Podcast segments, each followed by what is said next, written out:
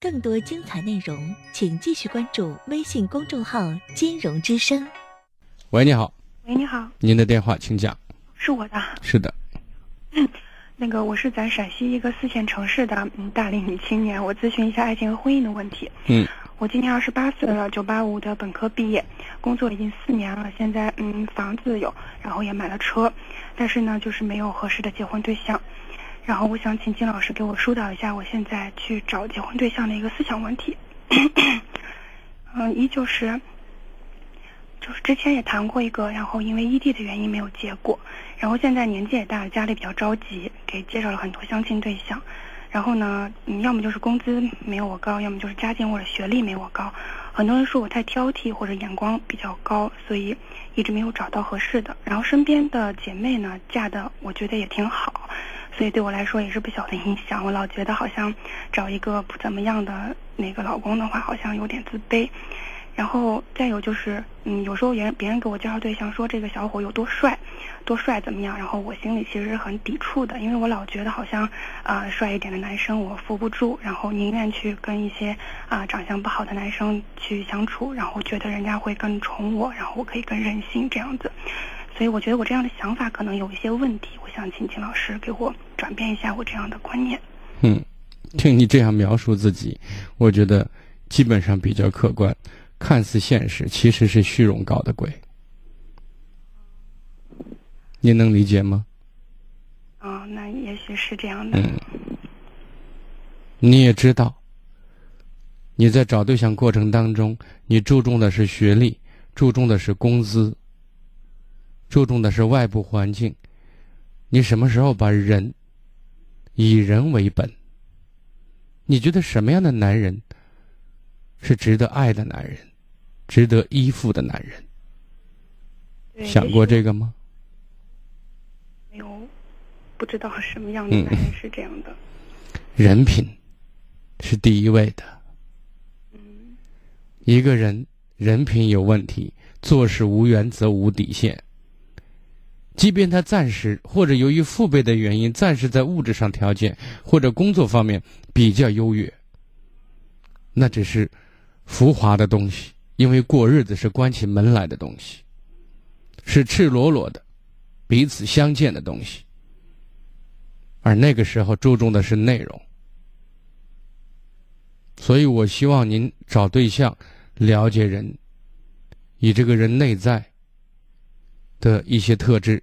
特征为主要对象，为主要的了解目标。还有，你说长得帅，你抵触，人都是外貌协会，你想找一个你很，你看来你很不喜欢的长相吗？你之所以找一个好像比较不怎么地的男生，就长相不怎么地的，你刚才给了一个非常重要的一个心理目标，就是他们会宠着你。会疼着你，会以你的美貌或者你的年轻、你的魅力为资本，然后让着你。那你觉得，一朵鲜花看久了还美吗？我天天盯着你，你也就不美了，也就那回事儿。这就是很多很多情形下，很多比较漂亮的女生，然后跟了一个男生，结果男生出轨找的这个女生还不如他老婆漂亮。他就很奇怪啊，老婆那么美，你还在外面胡成？因为男人是有猎奇的心理在里面。好东西吃惯了，吃点粗茶淡饭是吊吊胃口，这就是人性。所以人品很重要。如果一个人做人没有底线，做事不讲规矩，不按常规出牌的话，其实什么东西在这个时间都是不靠谱的。能明白我的意思？这个也不能说，就是只要人品好，其他的什么都不看吧？没有说什么都不看。就像一个人，男人能不能挣钱，其实，在某种意义上反映他的生存能力，知道吗？嗯。但是不能绝对，而且不能以这个为非常重要的、唯一的一个杠杆和衡量指标，懂吗？这是其一。第二个，我们说，人人的发展很多时候是有起伏的。为什么说有些男人是潜力股，是绩优股？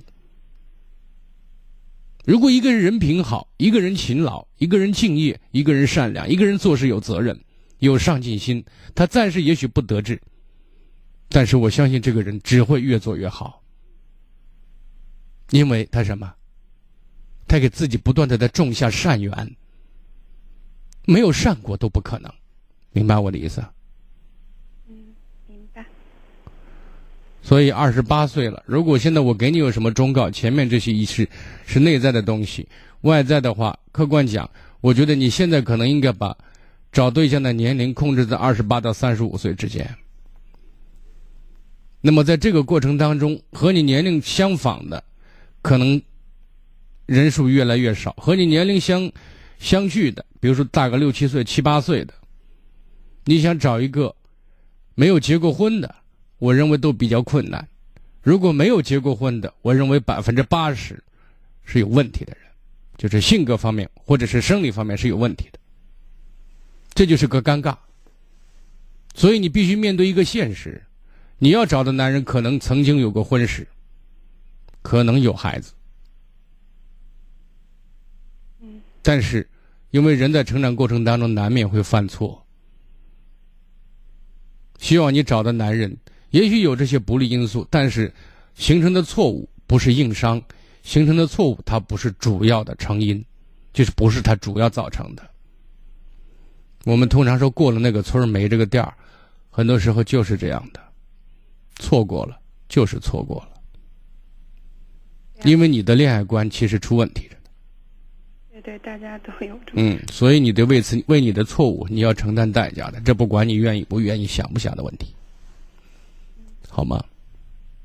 我就是我也一直听您的节目，里面有很多家长里短，然后自己成长的环境也也面对过很多失败的婚姻，而且自己的原生家庭也有这些不幸的因素，所以可能本身我对婚姻这个也不是特别有信心。我总觉得好像。婚姻和爱情是两码事儿，然后原生家庭给你造成很多经验、很多不好的记忆和阴影，对你的确有影响。最关键，就像我们做心理疏导，如果原生家庭有问题，真的这个人就没救了吗？当然不是。我们是认清楚错误所在、成因所在，然后心里有一个交代。最关键是我们知道怎么做是对的，应该怎么看待和解读社会、解读人生、人性、解读自己。然后拿出正确的行为，因为但是前思想正确是是前提，对不对？不是不可改的，人其实是可塑的。最关键是你要有一种毅力和决心。你要知道我错在哪里，我有坚决、有强大的支撑和精神支撑以及毅力，让我改掉我不好的认知和习惯。现在你去抱怨和指责你的家庭曾经给你带来多少不幸和阴影，我觉得没有意义。把这个作为一个非常合理的理由解释也没有意义，因为人生是你的，你可以，你不可以选择出生在什么样的环境，你一定可以选择你走什么样的道路，好吗？谢谢金老师。好的，祝你一切顺利，再见。更多精彩内容，请继续关注微信公众号“金融之声”。